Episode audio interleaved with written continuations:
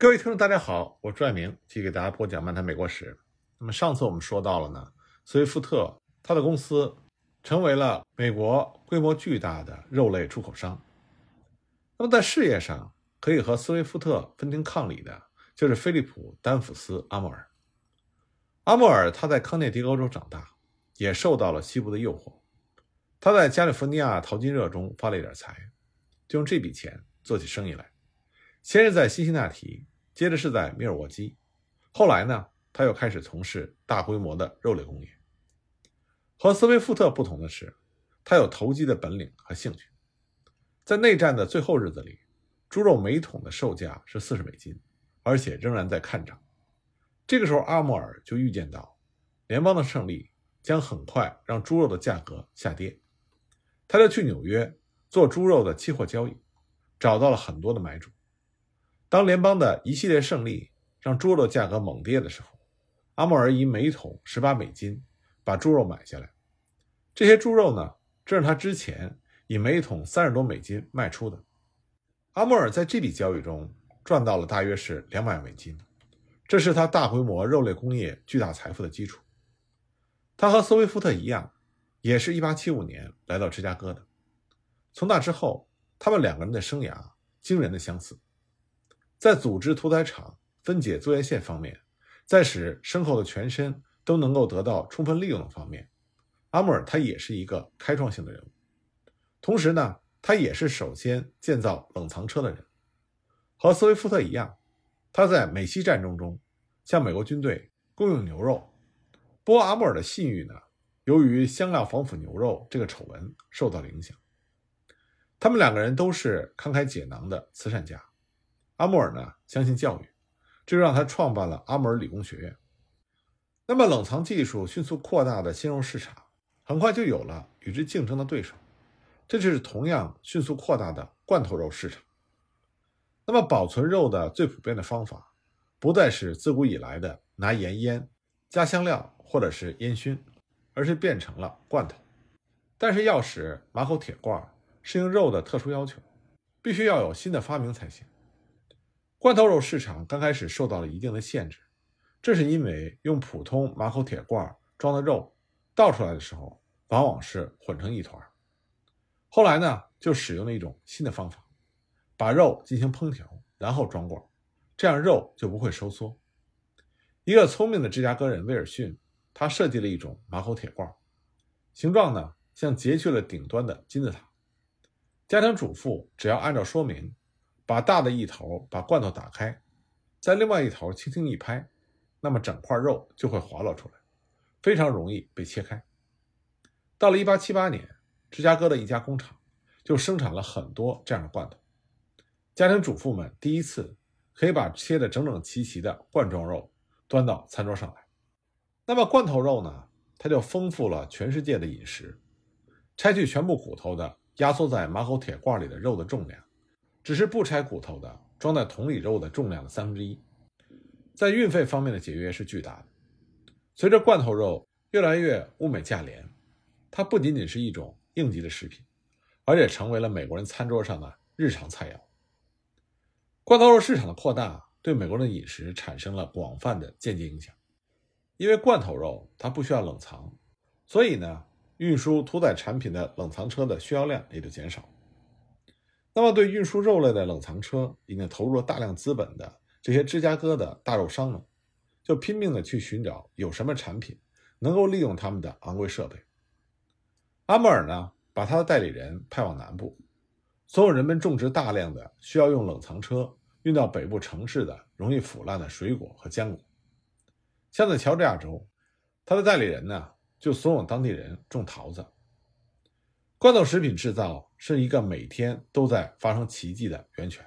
有人当时呢就这么评价说：“他说，罐头食品的制造让美国家庭，尤其是城市和工厂城镇区的家庭，有了一个自己的菜园，那里生长着各式各样美味可口的东西，而且一年到头都是收获的季节。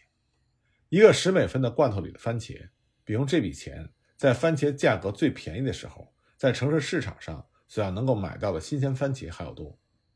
其他大多数罐头食品的情况也是这样。这是一个真正的天方夜谭里的花园，这里的水果四季常熟，和蔬菜长在一起，还有大锅大锅的热汤，海洋的一个支流就从汤里流过，你可以在里面看到鲑鱼、龙虾、螃蟹，还可以挖到牡蛎和蛤蜊。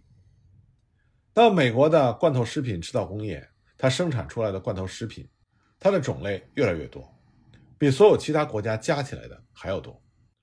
直到美国内战结束以后呢，人们那个时候还是普遍的认为，食物的营养价值是相同的，应该有一种万能食物，帮助身体发育，使之保持温暖和活力，并且不养组织。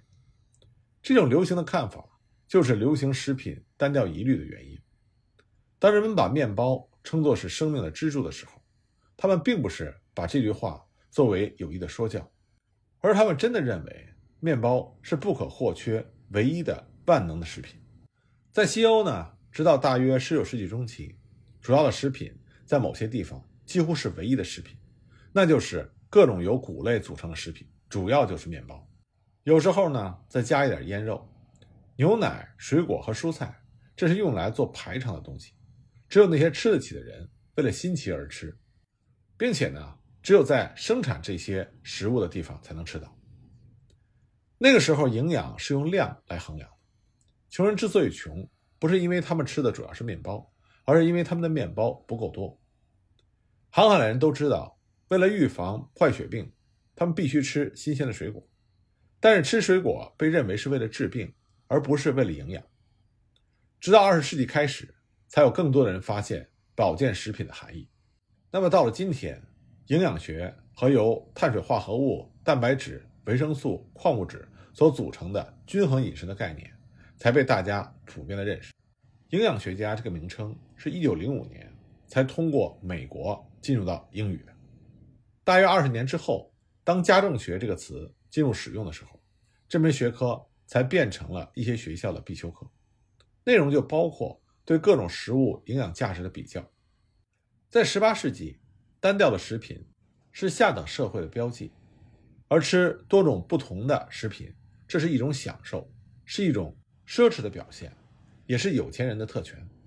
我们现在很多人都听说过“法式大餐”这个称呼，但实际上，法式烹饪法它的诞生，它并不是因为法国人的烹饪方法有多么的好吃，而是因为享受法式烹饪法。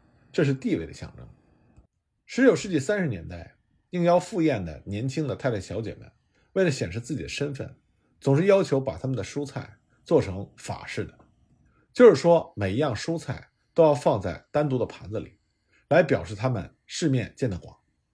他们会说，一看到他们的食品按照美国的常见方式，全部胡乱地堆放在一个盘子里，他们的食欲就再也没有了。法国的影响先是仅仅扩大和丰富了有钱人的菜单，然后才逐步的蔓延开去。但是，直到美国内战前后，才在美国沿海最大的城市里出现了几家新的豪华饭店，专门为那些吃饭舍得花钱的人供应一种花式多样、味道鲜美的饮食。这些饭店中呢，最好的一家是纽约市的德尔莫尼科饭店。1832年，德尔莫尼科从瑞士来到美国。他在纽约市的一个闹市区开了一家饭店，不到几年呢，他的名字就成了讲究饮食的一个同义词。一八六八年，乔治·普尔曼把他的第一辆餐车命名为德尔莫尼科。西部城市的一些挨摆阔气的饭店也以西部的德尔莫尼科饭店而自命。德尔莫尼科呢，从欧洲最好的厨房引进了食谱和厨师，但他也帮助美国人在他们自己的后院里。发现精美的食品，那么他的成就之一就是帮助美国人发现了沙拉。他还教给美国人怎么用新世界的普通植物去制作沙拉。他还推广了冰制食品和蔬菜。在培养美国人的口味方面，几乎没有人比德尔莫尼科的贡献更大了。当他在1881年去世的时候，据说他曾经招待过从杰克逊到加菲尔德的每一位总统。德尔莫尼克的饭店为纽约的食品品尝家建立了标准。到了二十世纪中期，这种标准使纽约成为了仅次于巴黎的世界饭馆业的首府。那么，到了十九世纪三十年代和四十年代，又出现了一种普遍的怀疑，认为新鲜的水果和蔬菜对人的健康有危险，尤其是对儿童有害。由于当时对于痢疾、伤寒、霍乱以及其他的一些流行病的病因并不清楚，这种恐惧变得非常有道理。但是在五十年之后，美国组织了全国性的，当时也是世界性的新鲜水果和蔬菜贸易，饮食变得民主化了。美国普通公民的食物比很多富有的欧洲人的饮食还要丰富多彩。在欧洲呢，橄榄林和葡萄园多少世纪以来一直是出口水果产品的主要产地，在某些地方甚至是唯一的产地。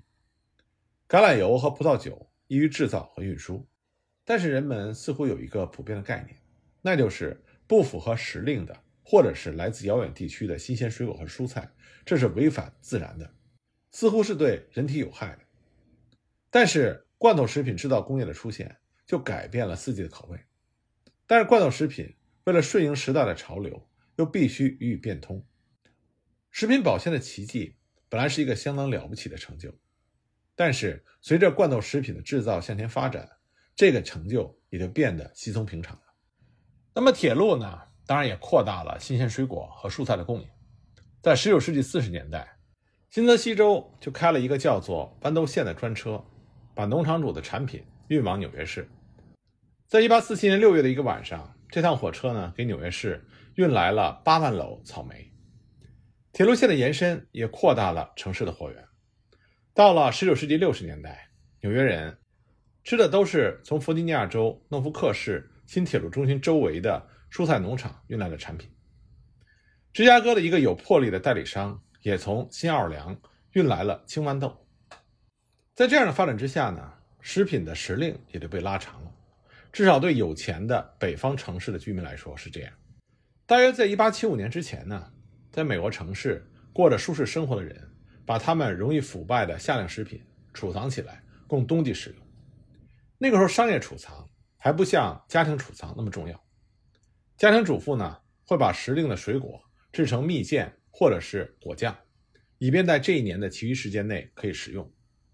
苹果、马铃薯以及其他的水果和蔬菜，大多数都是本地产品，当季的时候买回来，储藏在家里的地窖里。在19世纪的最后几十年里，城市生活的两大革新，就让每个家庭储存食品的时候出现了一定的困难。一项革新呢，是出现了集中供暖系统，由于房主在地窖里装上了锅炉。地窖里变得很暖和，不适合于冬季冷藏。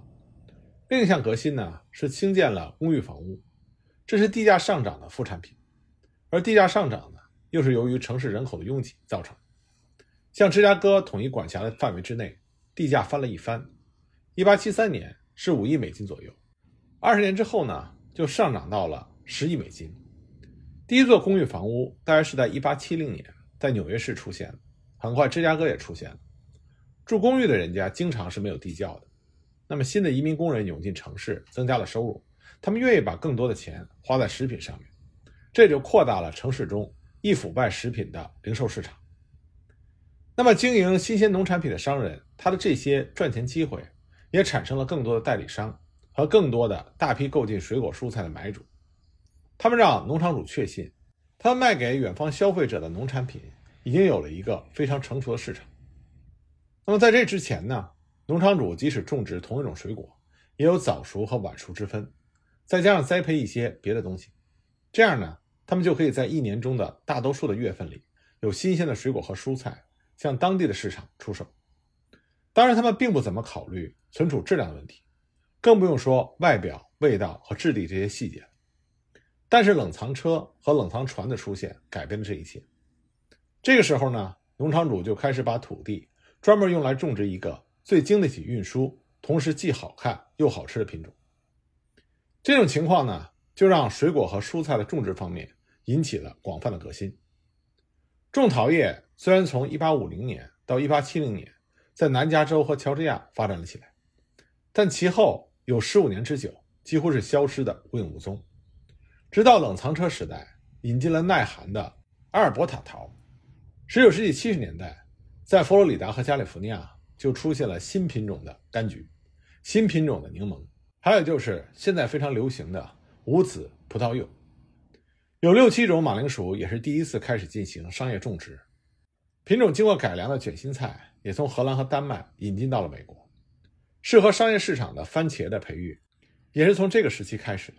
这些仅仅是冰山一角而已。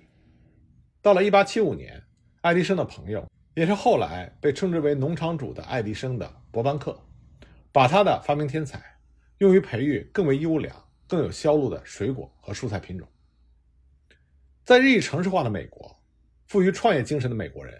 不是去寻找可以产生金银的溪流和岩石，而是去寻找可以种植、运输、销售到全国各地的易腐败作物的土壤和气候。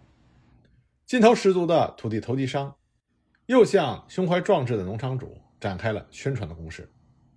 在一战之前，最早的果农和菜农在美国全国各地划分出了一部分土地，来经营新的果园和蔬菜农场，像在加利福尼亚的。英皮里尔河流域和与墨西哥接壤的格朗德河下游地区，由于水利之便，这里出产多种蔬菜和水果。